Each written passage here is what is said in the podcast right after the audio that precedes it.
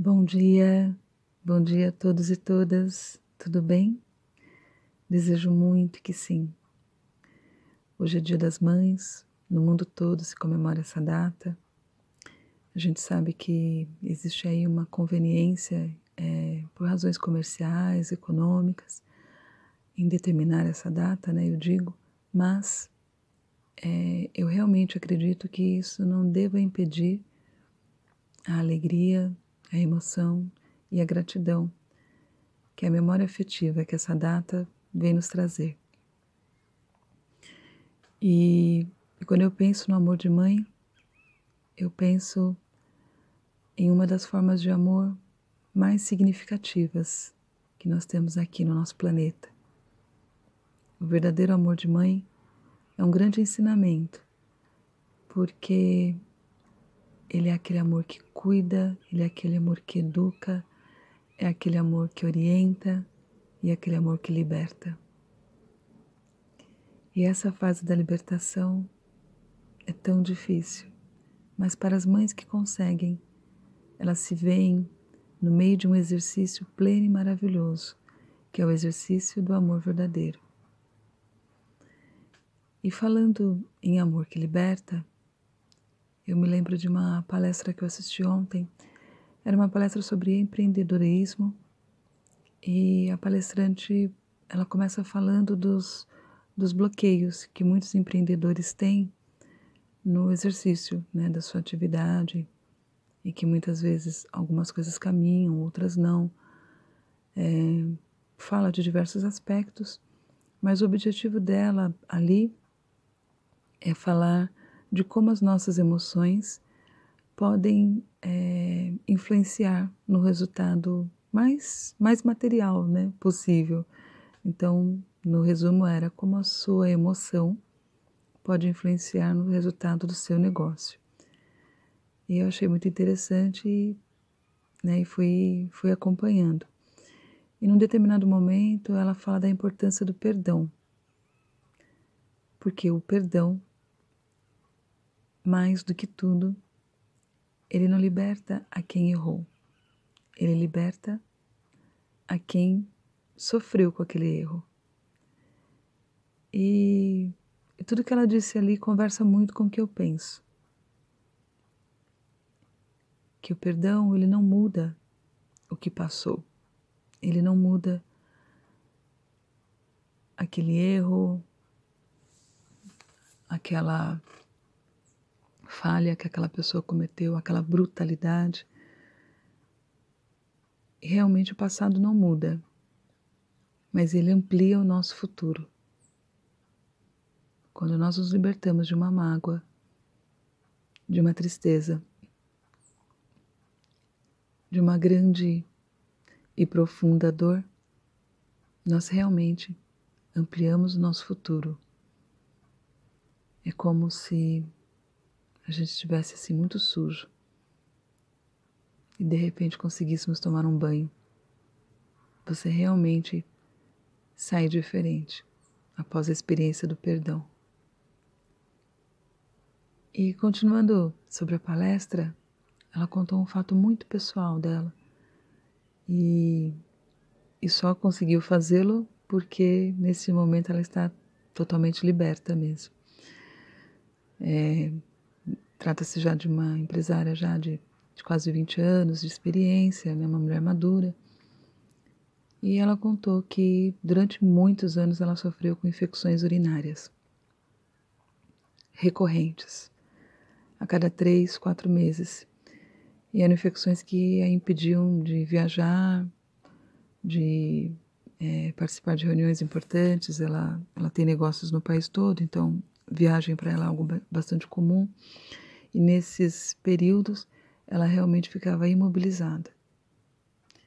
E como se trata de uma de uma estudiosa né, da, das emoções, né, que está ali sempre treinando outras empresárias, trabalhando a questão é, do quanto o sucesso primeiro está dentro para depois estar fora, ela em algum momento percebeu que aquilo realmente não não podia ser mais tratado como crises de estresse, que eram é, sempre as respostas que ela ouvia, né? Estresse, excesso de trabalho. E enfim, ela resolveu investigar. E ao investigar, ela descobriu que a causa estava num momento da vida dela, nos seus seis anos, quando ela sofreu abuso sexual de um primo. E ela, no depoimento dela, ela conta que sempre achou que aquilo era uma coisa resolvida já. Não sei, ela não menciona as providências da época, enfim, mas ela conta que ela cresceu assim, com lidando bem com aquela situação. Né? Cresceu, ficou adulta, namorou, fez faculdade, né? se casou e, e tudo estava caminhando bem.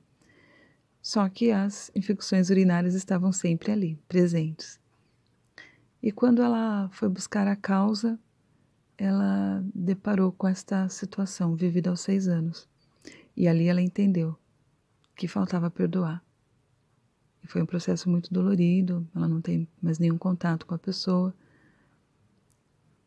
Mas ela conseguiu. E ela disse que foi como retirar 100 quilos das costas. E desde então, há dois anos, ela não tem mais infecções recorrentes, nem não recorrentes. Ela não teve mais as infecções urinárias. E no fundo isso é só um pequeno exemplo, né, do valor do perdão, que realmente ele ele tem a capacidade de libertar a quem perdoa.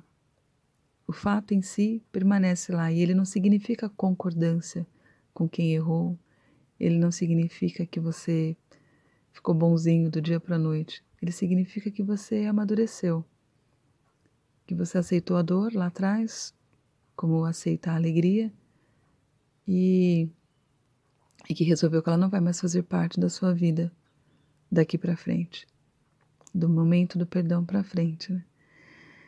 E, e ao final ela mostra um, um trecho de um um documentário, eu acredito. Não sei bem se é um documentário, mas né, aparecia ali como se fosse, talvez tenham feito né, esse documentário. E contava a história de um assassino, de um serial killer, que assassinou 48 mulheres nos Estados Unidos. E, e em troca dele fornecer o local onde essas mulheres haviam sido enterradas, ele se livraria da pena de morte. Então ele concordou. Se assumiu culpado pelas 48 mortes e indicou o local onde, elas, onde o corpo delas estava. E então, no dia do julgamento, é, ele foi condenado à prisão perpétua. O juiz permitiu que cada membro, que um membro de cada família que perdeu a sua esposa, a sua mãe, sua irmã, sua filha, né, quem fosse, poderia vir à frente ali na corte e falar com ele, falar para ele, olhando nos olhos dele e ele né, tinha como obrigação olhar fixamente para a pessoa que estava ali falando. Então vocês podem imaginar assim a sorte de coisas que ele ouviu, o ódio que aquelas pessoas nutriam por ele, a tristeza, a dor. O documentário mostra duas ou três cenas, naturalmente, né?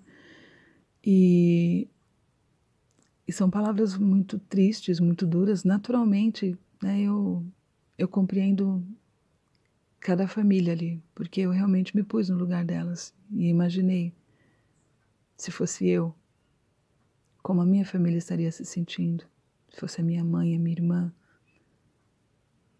uma amiga muito querida realmente é algo muito visceral perder alguém assim.